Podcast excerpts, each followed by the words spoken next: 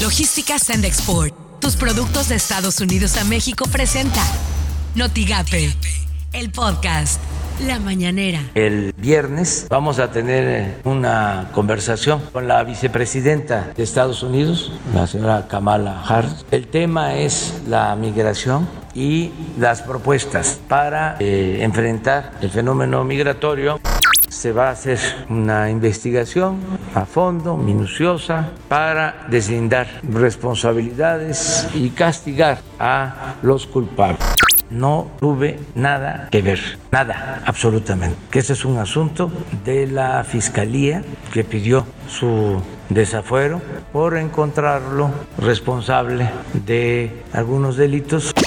Esto suena en Noticias MBS con Luis Cárdenas. La titular de la SEP, Delfina Gómez, anunció que 15 días después de que concluya la vacunación contra COVID-19 a personal educativo, podrían reiniciarse las clases presenciales siempre y cuando las condiciones sanitarias de cada estado lo permitan por las mañanas con Ciro Gómez Leiva. El único menor de edad que pierde la vida en el desplome de la línea 12 del metro allá en la estación Olivos, Brandon Giovanni Hernández Tapia, 13 años, así lo registra la Fiscalía de Justicia de la Ciudad de México, las notas se ubican en prensa 12 años, como sea, el único menor de edad, 25 personas en total hasta el momento, pues eh, es la suma de personas que han perdido la vida producto de ese accidente.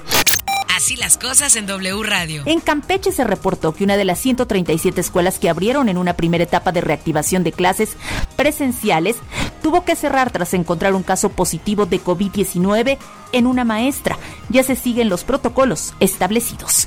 Imagen informativa con Pascal Beltrán del Río. Hugo López Gatel, subsecretario de Prevención y Promoción de la Salud, señaló que cuando inicie la tercera etapa de vacunación contra el COVID-19, eh, esto es la población de entre 40 y 49 años, no solo se continuará cumpliendo el objetivo de disminuir la mortalidad por esta enfermedad, sino que se logrará reactivar la vida social y económica del país.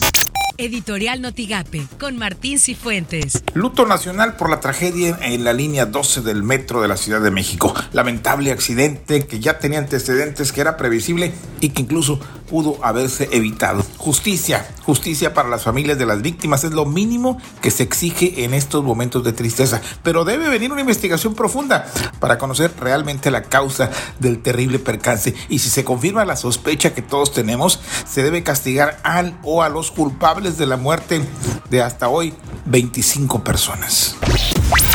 Estas son las portadas del día de hoy. El financiero, récord en el comercio entre México y Estados Unidos. La jornada se irá a fondo en la tragedia del metro. El Heraldo de México, presidencia declara tres días de luto por tragedia. El 5 anuncia Tamaulipas regreso gradual a escuelas. El mañana de Reynosa baja en Tamaulipas incidencia de los delitos de alto impacto. Expreso abrirán panteones el 10 de mayo con medidas sanitarias.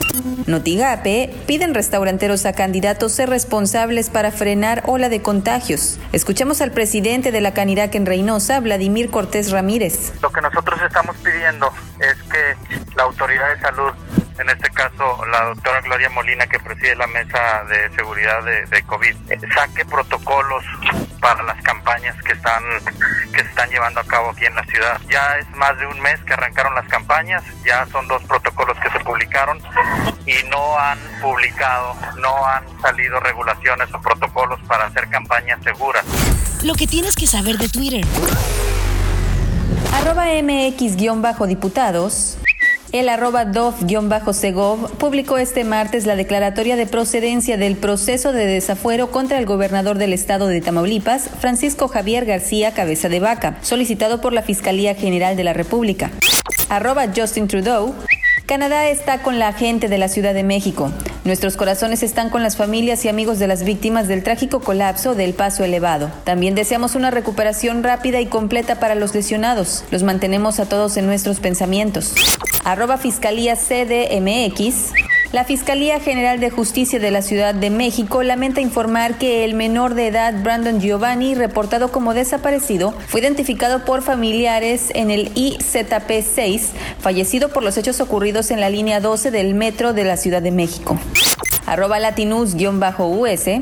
Estados Unidos pide a México y Canadá promover más inversiones y respetar los acuerdos del TEMEC. Arroba el sol de guion bajo México. Niegan amparo a Tomás Cerón, ex titular de la Agencia de Investigación Criminal contra orden de aprehensión por caso Iguala. Logística Sandexport, tus productos de Estados Unidos a México presentó Notigate, el podcast.